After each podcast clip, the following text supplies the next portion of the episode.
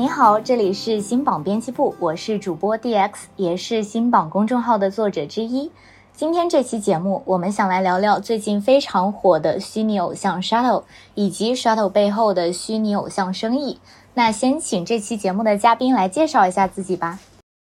嗯，大家好，我是云飞扬，也是新榜编辑部的编辑。Hello，大家好，我是卷毛。那云飞扬老师在这一次播客录制之前，刚好去走访了很多虚拟主播还有虚拟数字人的相关公司，所以也请他来跟我们聊聊。那我其实很好奇哦，云飞扬老师从一个直男的角度来说，你怎么看待 Shadow 这个虚拟偶像呢？你会喜欢看他的直播吗？因为这段时间我走访下来的话，虚拟人的概念实际上挺大的。会有一些超写实虚拟人、高保真虚拟人、二次元呃虚拟偶像这样的虚拟人。哦，二次元虚拟人的话，它可能主要的目标受众二次元用户比较多一些。我自己本身的话不算是二次元用户，所以的话对他关注可能会相对很少一些。嗯，那卷毛老师呢？你会去追 Shuttle 的直播吗？啊，我想很多人应该会是看到之前。微博的热搜说虚拟主播什么两小时赚两百万这样子才去关注到他的。那我是看到了 Vox，就是彩虹社的一个主播，也是之前出圈的。然后我看到他跟 Shadow 的一个直播切片才认识他的，因为他们两个当时是在玩一个游戏嘛，胡闹厨房。因为他们两个人设有很大的反差，一个是恶魔，一个是小狗，就很容易被磕到。我觉得应该是大部分女性粉丝会关注到他，然后他们的形象就会让你觉得是你关注的呃什么小说或者在玩的乙女游戏里面走进了现实的感觉。哦，尤其是我觉得从技术上来看，他的呃 Shadow 的面部捕捉技术是非常细腻的。其实对于我来说，Shadow 还有它的功能性的。它不仅仅是一个虚拟主播，它切实的给我提供了练习英语听力的机会。而且这种听力不是说美剧里面那种很复杂精准的台词，它就是实时的英文口语嘛。它有停顿、有重复的地方，可能有的地方都不是很注重语法。如果说出国去街上随便拉个外国人聊天，他就有可能这么讲话。这是它拥有的具有现实意义的让人学英文的功能。还有一个是说到虚拟偶像的特质，虚拟偶像其实都是有明确的人设的。我们在百度百科随便搜一个明星，它里面一定会有一栏写他的名字啊、国籍啊、出生地、身高体重、血型，还有他出道至今的一些个人经历等等。那对于 Shuttle 来说也是一样的。在网上安利他的粉丝也会在各个网站贴上他的个人简介，比如说他的身高一米七五，生日是七月二十四日，狮子座，是美籍越南裔，然后还有什么父母是移民美国，白手起家的第一代，就是这一些虚拟偶像，借助非常详细的、看起来非常真实的人设，让你更有代入感。那除了 Shadow 的话，你们最近有印象深刻的其他虚拟偶像吗？我这边的话，可能看颜值会多一些，因为就像你刚才说的那个 Vox 或者 Shadow，本身的话怎么说呢？嗯，不喜欢他，核心的一个原因就是他们长得不合我的审美，所以的话，我我更多喜欢的呃虚拟人会偏三 D。或者抄袭会多一些。如果局限到二次元虚拟偶像这个领域，比如说腾讯的星童，那个可能会比较符合我个人的审美。星童它是 QQ 游戏出来的，应该原原本是一个 NPC，然后他把它做成了一个虚拟的形象嘛。其实，在虚拟偶像的受众里面，应该是男性比较多，所以他出来的虚拟主播、虚拟偶像也是。女性的身份多一些，像我们刚刚说的 Vox Show 的属于少数的。你可能你去海外看前三十的 Top 的主播偶像里面，虚拟偶像里面，他可能只有五个或者是十个，很少才是男性的。那其实我我也不算 非常纯正的二次元，伪二次元了。我最近其实关注的是米哈游的鹿鸣，那准确的说，他也不算是虚拟偶像，他没有达到虚拟偶像的程度，只能说是人工桌面啊，人工桌面上的美少女。因为他很少去做直播嘛，最近才第一次直播。一般虚拟偶像或者主播他会有很多的直播互动，去发视频。那他呢，比较倾向是米哈游一个游戏公司，它作为自己的一个技术的展示、技术实力的展示，它使用了虚幻引擎，它的声音是 AI 合成的。也就是说，它展示的是呃一个未来的虚拟偶像，他没有中之人的情况下，他能够呈现出一个什么样的状态？嗯，就说到这些虚拟偶像，我就想到我去年的时候，其实去过一场 B 站的线下活动，叫“创世之音”虚拟演唱会，然后 B 站还包了上海电影院的其中一个放映厅，去提前给我们媒体放了一场点映场。那他这个演唱会其实更像是一个音乐剧，因为他们的歌曲是顺着剧情走的。比如说，他们其中有一个任务是卖炸鸡赚到五百万，从而摆脱当地的一个恶势力团伙的欺负，就有很多这种很有意思的情节。而在这两个小时的音乐剧里边，出场的虚拟偶像很多，大概有十几个虚拟偶像。很多都不像，例如洛天依或者是 A SO 这样破圈出名，但是他们都有各自的性格特色和人物背景。其中有一个虚拟偶像叫伊万，在水伊人的伊，万千的万，他在这个音乐剧里面就扮演一个黑社会大姐。从某种程度上来说，也很适合他。很多很多 B 站的人都说他是二次元的周淑怡，就是形象啊、长相都非常好看，但是行为举止，包括他的声音，都透露着大哥的风范。比如说，他就是可以毫不避讳的在直播的时候，这个用脚夹着棒棒糖啊，还把脚放在桌上啊。他的风格应该跟大部分的那种可爱俏皮的虚拟偶像都不一样。所以说，讲人设的话。那种普遍意义上的萌妹还有御姐，其实都不适合他。这个虚拟偶像还挺特别的。最近他直播，他好像说自己去呃看病啊，拍个 CT 要花三百呀，然后很快就有大哥给他刷刷了上上舰长刷了好多，然后他就非常激动说这个我都可以看三三千次还三百次 CT 了，就真的风格是很搞笑的那种。对，是的。像你刚才说，就是每一个虚拟偶像都会有一些人设嘛，像什么黑社会大姐大之类的。我之前看到一个讨论，我觉得挺有意思的，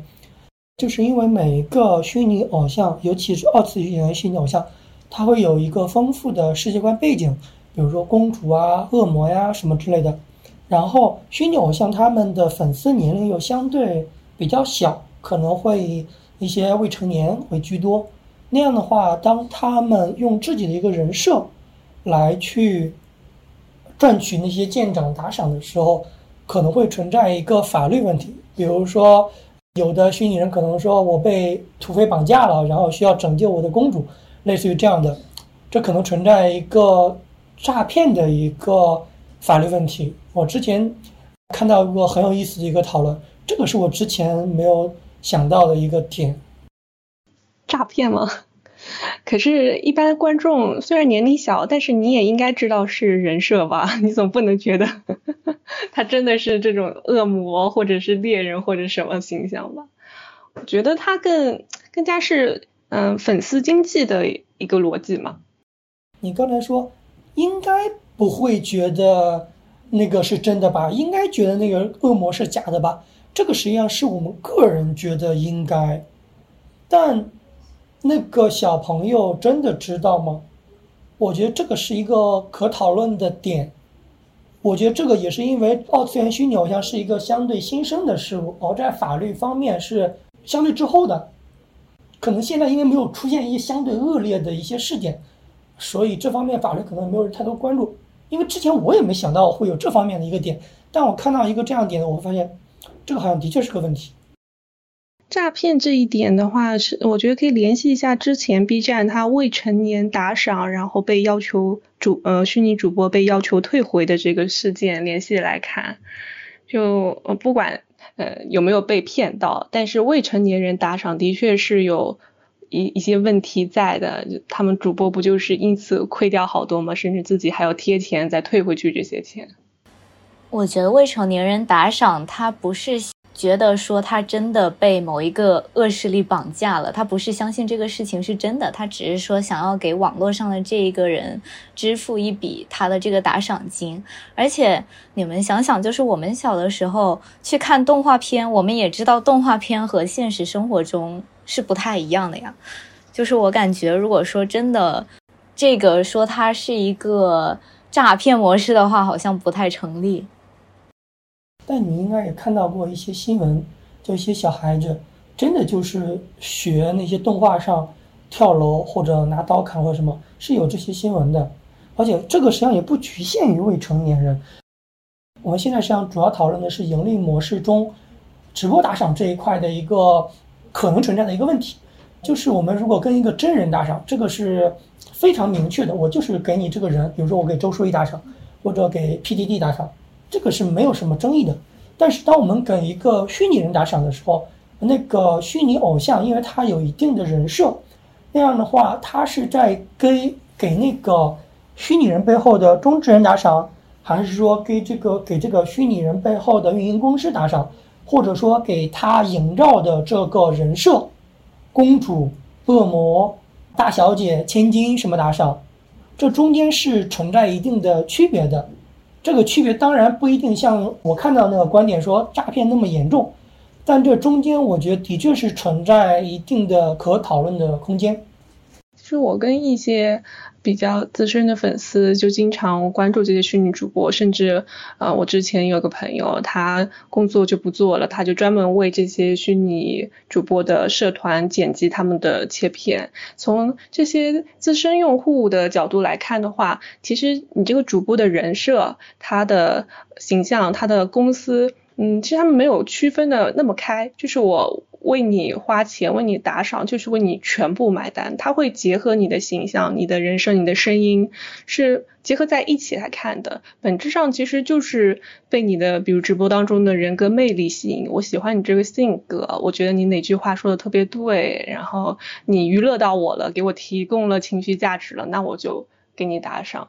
那我是打赏给你背后的公司，还是打赏给你个人？嗯，其实。我觉得在消费的那一刻应该没有想那么多。是，然后云飞扬老师刚刚说的那个小孩子相信别人网络上那一些举动，然后去跳楼之类的新闻，这些新闻是有的。所以我觉得我们可能讨论的点还要落于这些关注虚拟偶像的人，他们到底处于十六岁之下，还是十三岁之下，还是十岁之下？就是可能这个年龄段。我们需要去做出一个区分。对于太小太小的孩子，他们确实是有可能相信；但是太小的孩子，应该也没有那种太多的打赏的权利。对这个，我觉得需要一些平台呀，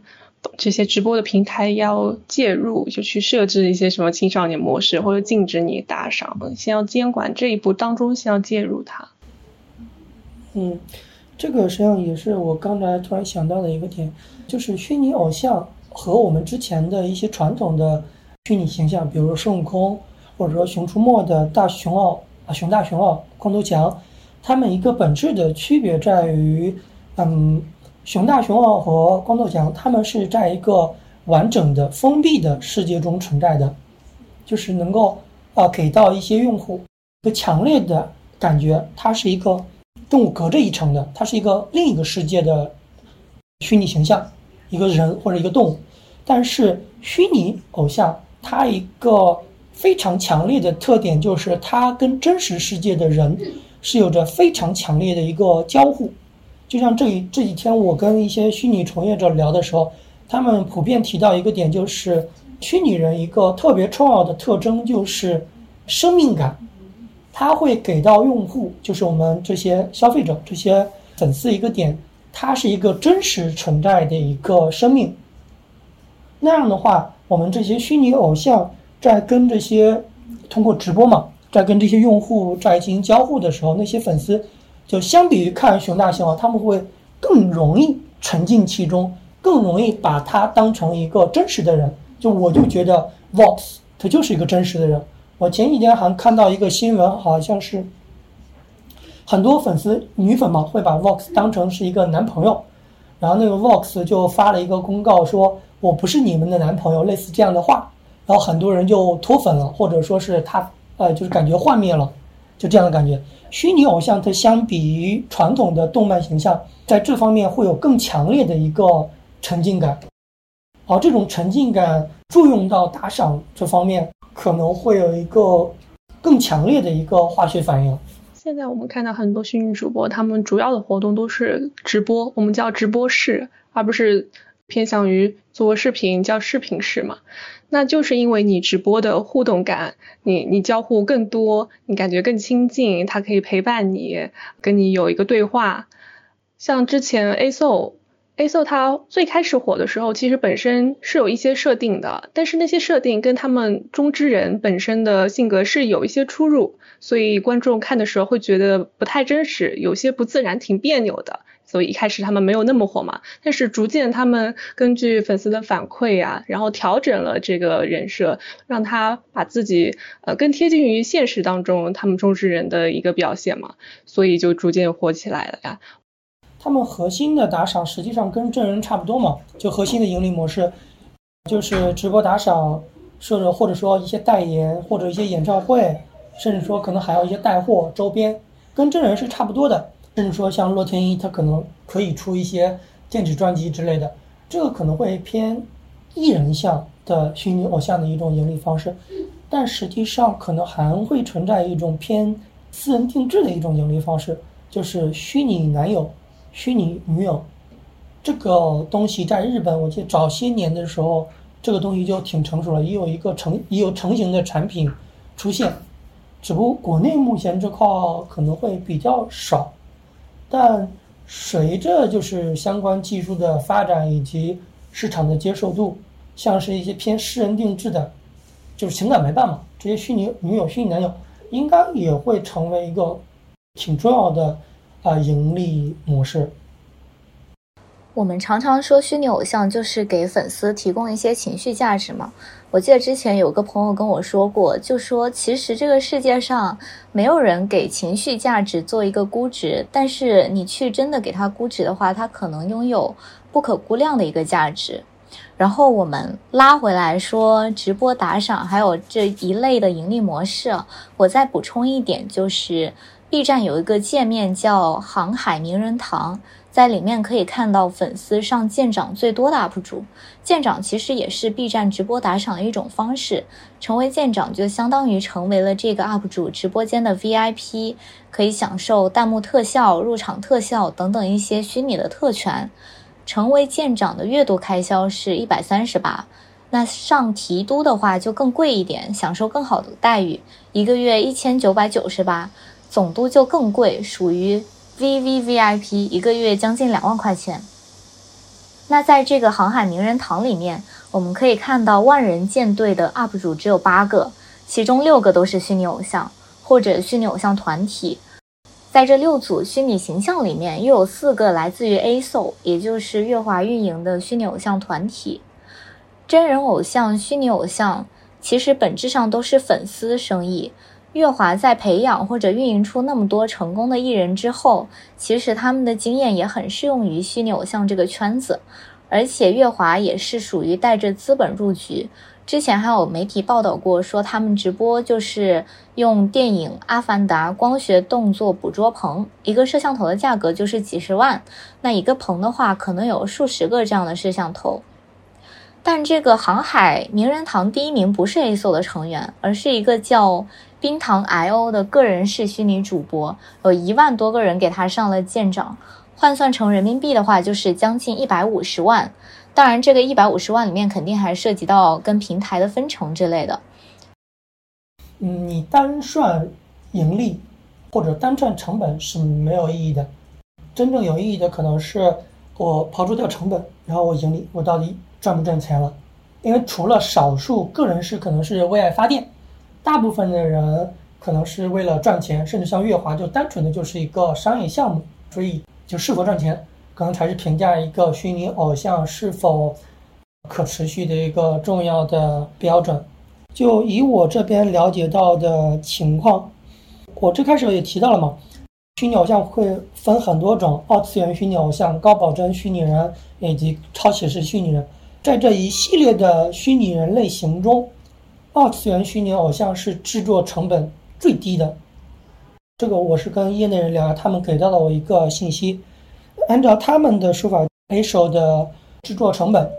哦，我们就不算运营以及后续的那些东西，那些东西是呃很难算的。我们只单纯的说一个硬的制作成本，大估算就 A 手一个单人的虚拟偶像的成本，差不多是在十万元。然后另一家虚拟人制作公司，他们是聊到一个二次元虚拟偶像，它的制作成本最高最高不会超过五十万。如果超过五十万，那应该就是有问题了。比如有些公司，他们可能会把那个动捕设备给算到那个制作成本里，但实际上动捕设备是可以复用的，所以最终你算下来那个制作成本应该是非常混乱的，可可能。不同的公司给到的价格都不一样，但大致来说，二次元虚拟偶像它的成本应该是在五十万元以内，所以这也就是我刚才提到的那个成本和盈利上来讲，现在之所以大部分二次元虚拟偶像应该是数量最多的虚拟人，就是因为二次元它比较便宜，它是有可能靠直播打赏养活自己的。说的那个二次元其实就是二 D 的，嗯，我们说之为皮套，Live 二 D 的皮套。你可能网上你找个画师，你去淘宝店或者是哪儿联系一个画师给你画一下，几百几千你就可以拥有一个你自己定制的形象了。包括 B 站他自己一个剪辑工具 B 剪，它也可以自己捏一个形象的，这个成本的确是比较低的。因为大部分的虚拟主播他现在采用的模式就是。呃，一个虚拟形象加上动作捕捉以及中之人这样的一个模式。那如果动作捕捉也有一些现成的软件，你可以免费使用，然后虚拟形象你再花个几千块钱买一下，然后自己出镜个人式的话，其实成本的确是有所降低的。那企业是如果团队去打造的话，那嗯，像刚刚于飞扬老师说的，不太好估算了，可能投入的确是更大的。我想到之前 B 站有一个 UP 主叫苏打巴卡，他是混迹于科技圈、Vlog 圈，然后虚拟主播圈的一个比较特殊的 UP 主，因为他自己会在视频里面真人出镜，不过他也想办法给自己搞了一套虚拟形象，这个虚拟形象就跟普通的虚拟偶像没有什么区别，我感觉他应该也是搞了这样一套。三 D 模型还有动作捕捉设备，然后有空的时候做做直播这样子。除了金钱的成本，实际上还有人力成本以及技术成本。相比于我们可能比较熟悉的刘禹锡、李维可这样的超写实虚拟人，二次元虚拟偶像，他们的人力成本以及技术成本是相对更低的。比如说像是刘禹锡或者刘维可。他们可能需要运用到非常先进的一些技术，他们的团队就是他们幕后如果想让它动起来，想操作，可能也需要一整个团队来进行。但是就我了解到的一些情况，二次元虚拟偶像，如果你不要求非得达到月华那种程度，可能一个人在家，然后运用一些免费的开源软件，实际上就可以搞出来一套虚拟人。所以这个可能也是一个。成本的方向吧。就如果说对质量没有太高的要求的话，其实虚拟偶像的成本是挺低的。我接下来还有一个比较宽泛的问题，就是既然我们聊到了它的成本、它的商业模式，那你们怎么看待虚拟偶像的商业价值呢？我是觉得，可能因为本身我不算是二次元嘛，所以我会不太能感受到。二次元的呃魅力，因为本身二次元虚拟偶像它核心的就一个根基，就根植于二次元这个市场嘛。二次元市场大了，二次元的商业价值，付费用户多了，然后二次元虚拟偶像才能有足够的商业价值。但从呃中国目前的情况来看，跟日本还不太一样。像日本，它可以出现一个已经上市成功的一个二次元虚拟偶像的公司。但在中国，二次元本身就是一个偏小众的圈子，所以的话，它可能从至少从市场需求这一个角度讲，可能不太有那么那么高的一个上限。B 站应该是现在国内在二次元文化最繁盛，然后二次元用户最多的一个平台了。但你看，相比快手，相比抖音，尤其是抖音，它的那个影响力，它的那个日活，实际上是差着数量级的。所以从一个大的市场需求来讲，二次元虚拟偶像可能不会是一个呃能够是我们想象中的能够出现一个国民性的大众性的现象级的 IP，或者说是一个偶像的程度。你看我们现在在国内一个二次元虚拟偶像的上线应该是月华嘛？但月华本身，它实际上是在用了打造像火箭少女这样一套专业的偶像团体方法论，然后来打造那个 A 手。A 手它可能本身就不太可能超越火箭少女，至少从上线这个角度讲，二次元新手上可能比较的存在一个局限嘛。从现实的品牌角度讲，因为代言会是二次元比较重要的一个收入方式嘛，但是。大部分品牌可能更倾向于超写实虚拟人，而不倾向于二次元虚拟人，因为二次元虚拟人他们对于一些消费级的品牌，比如像安踏或者可口可乐或者什么之类的，可能没有办法帮助他们覆盖最大范围的用户。我觉得从长期来看，你说它的商业价值。我觉得随着你技术的，如果你真的能突破，你有一些迭代的话，你可以从呃去除中之人，或者把人的那个呃需要的因素降到最低，更加 AI、更加 AI 的一个虚拟偶像。那像。初音未来、洛天依这种，他们叫做虚拟歌姬，其实跟虚拟偶像有点像，但又有点不一样，因为他们是没有主持人的嘛。初音未来不用说了，就是火遍全球嘛。然后洛天依最近也是刚刚有他的周年的直播，他们和主流媒体的合作其实也是非常广泛的，甚至洛天依也上过冬奥会的开幕式，有过一些演唱会啊、跨年晚会，人气也是很高的。所以，我之前提到那个鹿明，如果像这样子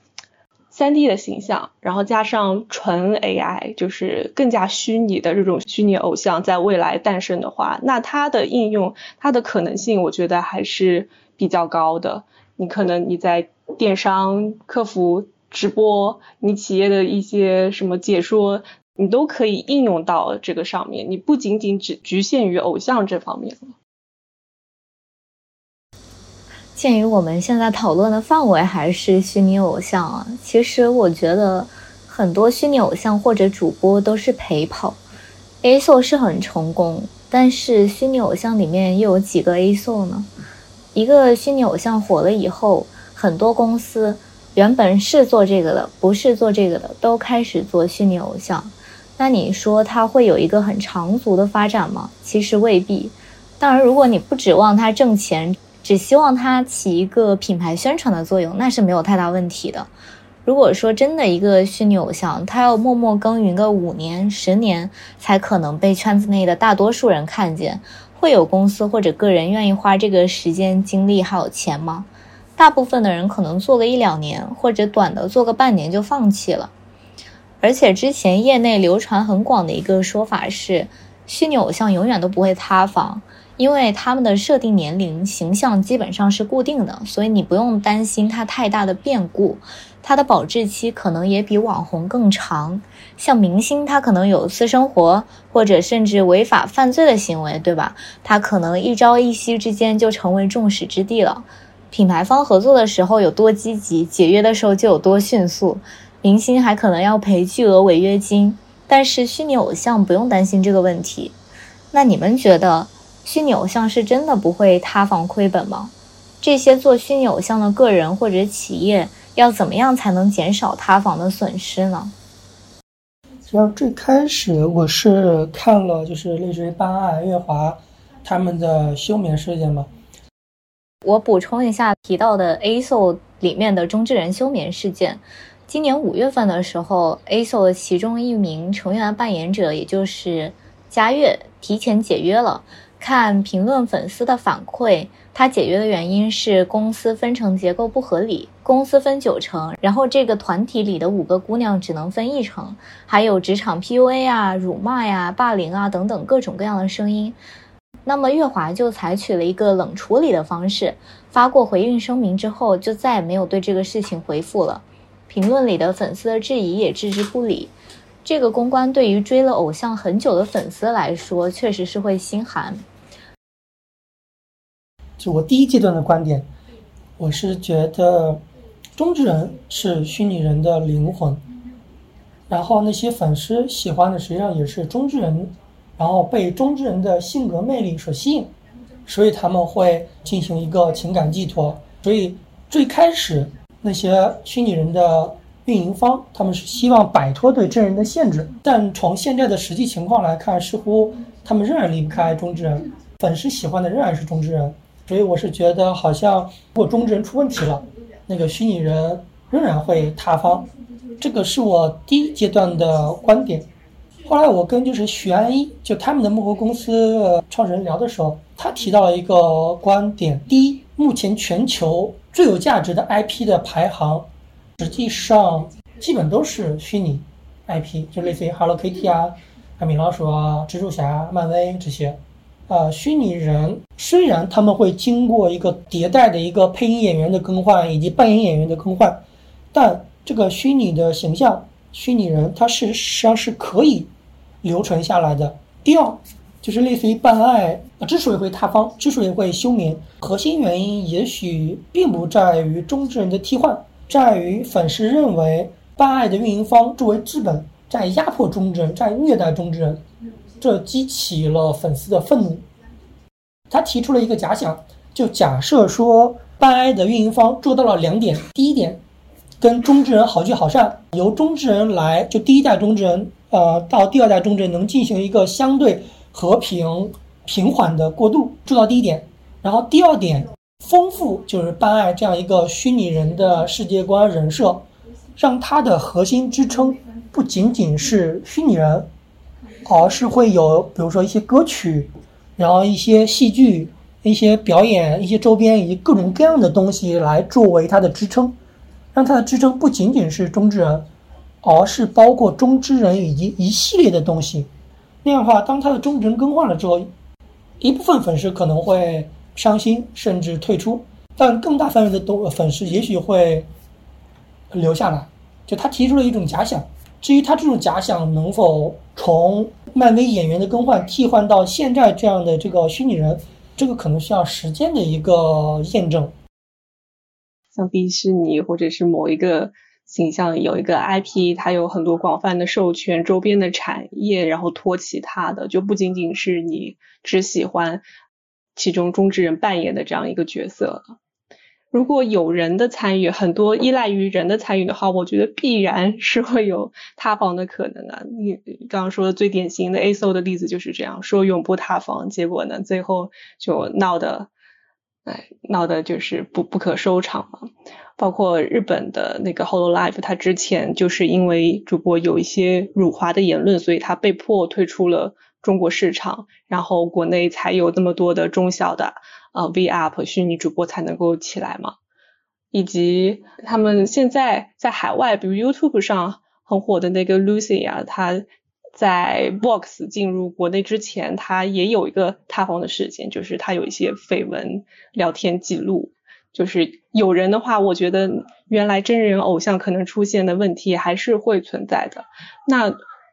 嗯，避免这些塌房的一些做法的，只能说是。通过你团队的运营，你通过一些复杂的呃包装或者是配合，让它降低这个风险，让它更广泛的存在于你的 IP，存在于其他的形象当中，就是不仅仅是一个人的一个形象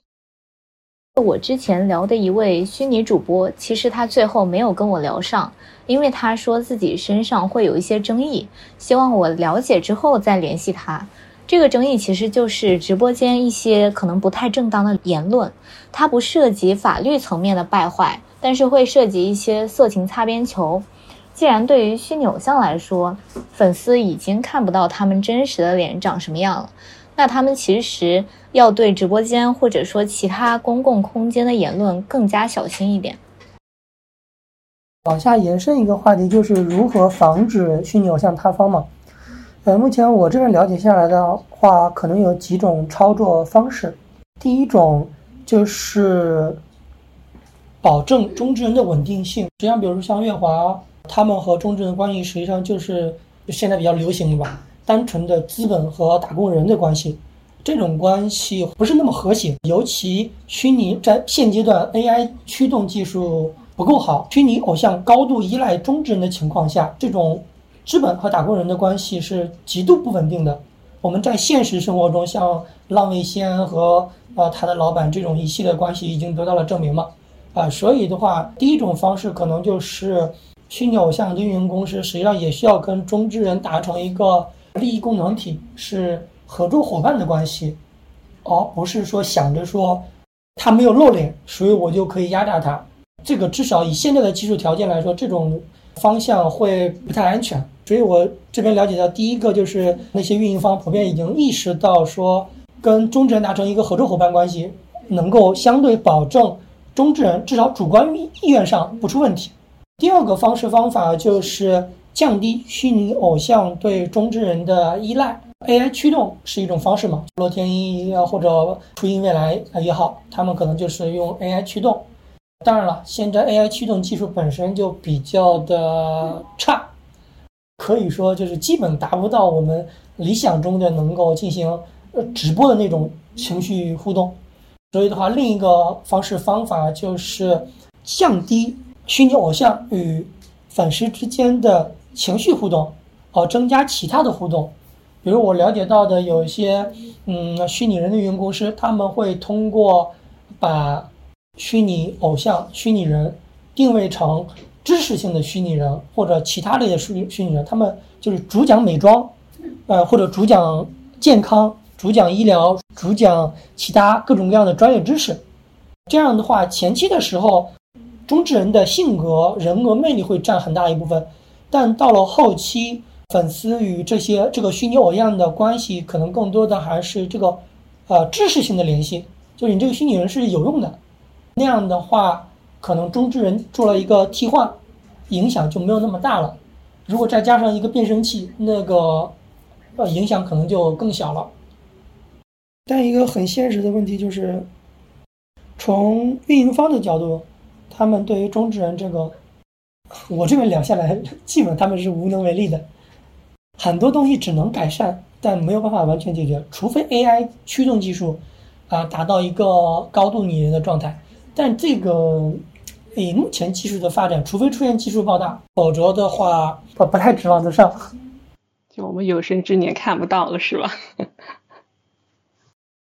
看看有没有技术爆炸，像刘慈欣《山体》中说的技术爆炸。如果有技术爆炸的话，我们我们这辈子是可以看到的。我们怎么还能聊到技术爆炸？我们拉回来，最后一个点，最后一个点就是我们这个播客的最后一个问题。从整个虚拟偶像的基本盘上来看，你们觉得现阶段虚拟偶像普遍面临的问题是什么呢？我这边觉得第一个问题就是一个差异化的问题。我记得好像去年陈瑞就是 B 站的那个董事长嘛，呃，在那个周年上说，好像 B 站的那个虚拟人已经是上万，是一万多还是多少多？反正就非常非常多。但大部分啊，我都没有听过。就像现在的刘禹锡一样，这些抄袭是虚拟人，他刚出来的时候你会很新鲜，因为呃刺激，因为新鲜，所以你会认识他。但他多了之后，你就麻了，你就认不出来了。而二次元这些虚拟偶像的话，呃，最开始的时候，头部的那几个，他们会占据大部分的资源，大部分的底层，基本就查无此人了。它就是一个单纯的图片。这些就是如果你要问题，它可能存在两个问题：第一，两极分化非常严重，因为这个市场本身就不太成熟嘛，所以大部分就是头部的那些 A o 啊、Vox 啊，呃这些虚拟偶像会占据大部分的注意力资源，他们会把这个行业内百分之八十、百分之九九十的注意力以及金钱全都给吸完，大量的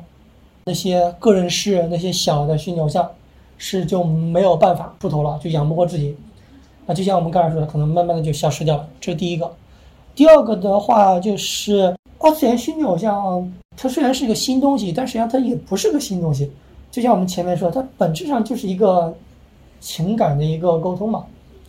啊，所以最后你要拼的还是就是虚拟偶像背后的那个团队的内容能力、运营能力。哦，这个能力实际上本身就是非常稀缺的。如果你没有把这个弄好，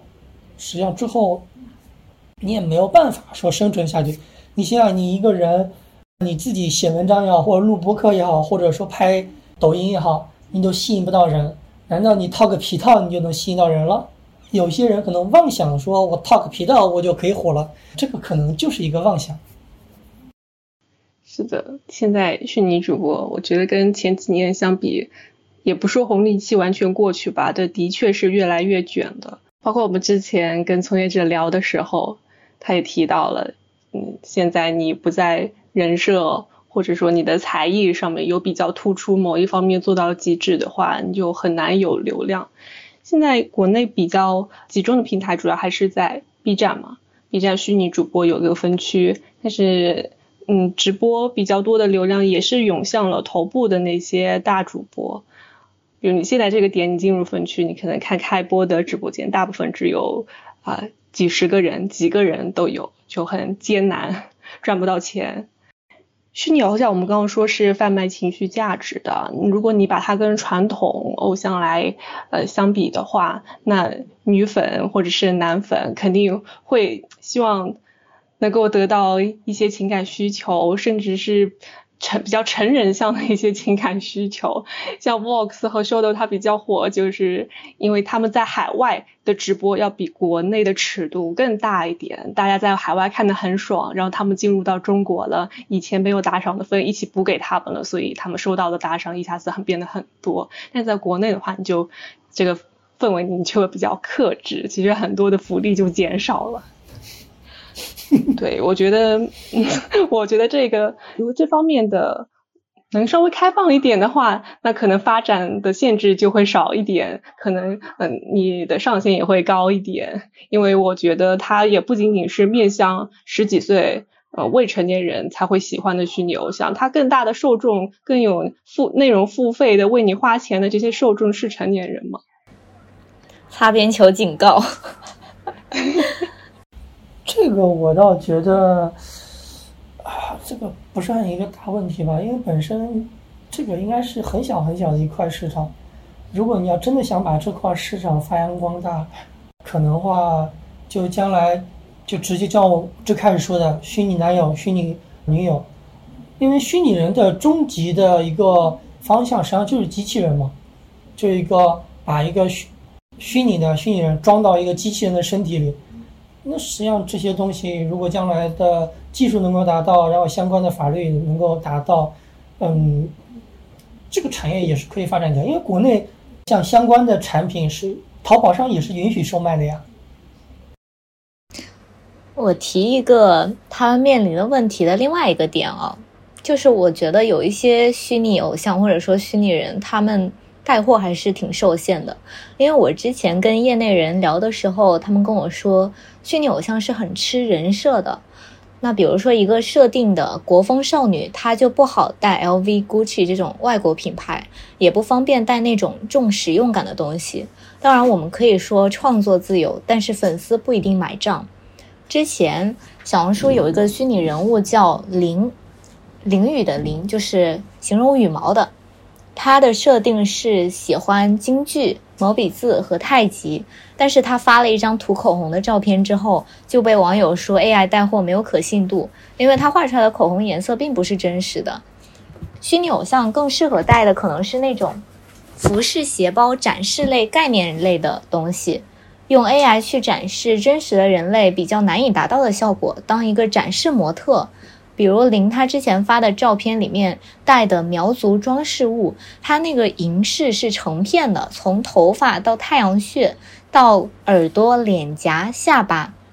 而且另外一边侧脸又连出一根很长的塑料管，跟飞扬的头发扎在一起，他的发尾也是有银饰的。这种造型如果让真人模特做的话，感觉会比较难做出来。一来是银饰比较重嘛，比扎起来的头发还要大的饰品戴在头上，还想让整片头发有飞起来的效果，定型水也不一定能做到。而且人类的头发是很容易塌的。不过一旦涉及到化妆品、护肤品这些需要人类使用体验的东西，虚拟偶像其实是不太具有说服力的，除非它就是授权一个形象，说我的形象可以印在饮料罐子上，或者说零食包装袋上这个样子。这倒是个很现实的问题。然后另外的话，就是从我个人的角度，我欢迎或者说我接受虚拟偶像的发展、产业发展，但我可能不太希望它发展的太过繁荣。我总觉得它埋着一个比较大的雷。比如说，以我们现在我们经常呃聊到的 MCN 和网红之间的纠纷角度讲，当 MCN 对网红这样一个具体的创作者进行压榨的时候，他是可以，因为他一直是露真人的脸的嘛，这样的话他就可以直接用自己的真实的影响力来帮自己争取权益。但是如果是虚拟人的话，那么虚拟偶像背后的所有的内容创作者，中之人也好，运营也好，或者什么也好，都是隐在幕后的，他们的内容创作的产物全都给到了那个虚拟人。这样的话就会存在说一个资本压榨的问题，就是这些内容创作者可能丧失了一部分为自己争取权利的合法权益的机会，可能会加剧就是资本对于内容创作者的一个压榨。因为我之前好像看过一个科幻电影嘛，就存在比较可怕的一个场景，就是所有的文化产品。全都是用虚拟人，或者说超写实，或者说跟真人完全一样的一个载体来呈现的，然后背后的那个真实的创作者是没有办法露脸的。这样的话，那些制作方就可以随时的把他们替换掉，就是他们的人格尊严、他们的创作产权、他们的一切的东西就没有办法得到保证了。这样的话，对于资本实际上是很很有利的，但是从长远来看。当创作者的合法权益得不到保证的时候，那整个创作氛围上也就枯竭了。我们之前不是提到，就虚拟偶像现在偏向他未来的一个发展的方向是降低你对它中之人的一个依赖嘛？像今年的那个。元宇宙的风很大，那虚拟偶像其实就是作为元宇宙一个大家会觉得比较可落地、能看得见有哪些技术应用、能做到什么成果的一个方向在探索嘛。那我觉得，如果是减少中之人，然后更加偏向 AI，你去驱动，你就 AI 在那边说话跟你互动的话，那这个这方面的一些伦理道德啊，什么法律问题就会减少很多了。嗯，但实际上，你比如说像洛天依吧，他那些歌曲，就是至少以我们现在人类的想象力的来说，那些虚拟人演唱的歌曲，大部分情况下只有人类创作出来的歌曲，编出来的舞蹈，然后创作的剧本，才能够最大限度的打动人类。哦，如果这样一些呃人类的。内容创作的产品全都给到虚拟人，是某种程度上实际上会压榨真人的一个机会吧？那得先等到有更多的人去欣赏这些虚拟人的作品，才能够说有挤压到我们真人创作者的一个空间。毕竟他们从现阶段的发展状态来看的话，还是达不到这个程度。虽然说你像洛天依啊、初音未来已经很火了，但是。他的受众可能还没有到，还没有到听听一些什么呃凤凰传奇的受众那么多，就是没有国民级的那种虚拟偶像。对对，这倒是，就是有些就像刚才说的一些压榨问题或者一些伦理问题，如果不解决，这个产业可能本身就会多多少少的存在问题。